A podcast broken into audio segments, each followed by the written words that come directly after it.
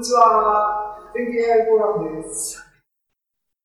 えー、全経 AI フォーラムの4月の回。2021年4月、今日は28日です。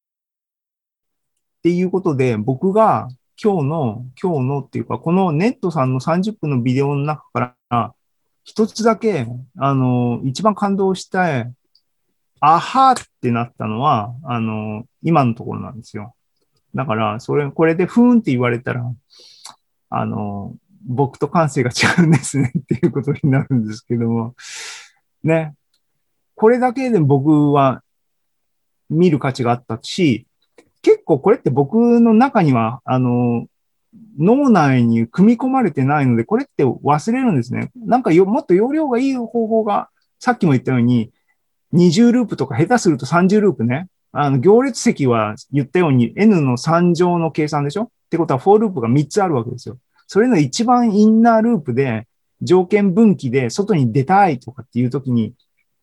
ベーシックを書く人は GoTo を使っちゃうんですね。そういう時の GoTo って結構融通が効くいいアプローチだとは思うんですけども、で、GoTo は悪い、あのね、モジュラープログラミング的には良くないっていうあの話ですけども、で、それはそれで、その通りでマカロニスパゲッティになるんで良くないんですが、その辺をスマートに解決するのがこういう Pythonic なアプローチがあるんだなっていうのは僕は最近、あの、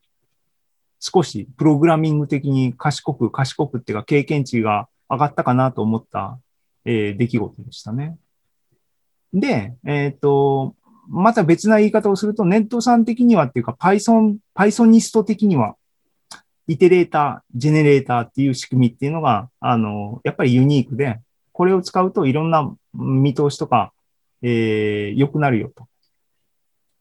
えー、一一つ言及しておくと、 for loop っていうのは、えっ、ー、と、 conventional な、あの、プログラミング言語で書こうと思うと、サイズが全部分かってないと、for loop が書けないとかね、いうシチュエーションばかりなんですね。だから巨大な、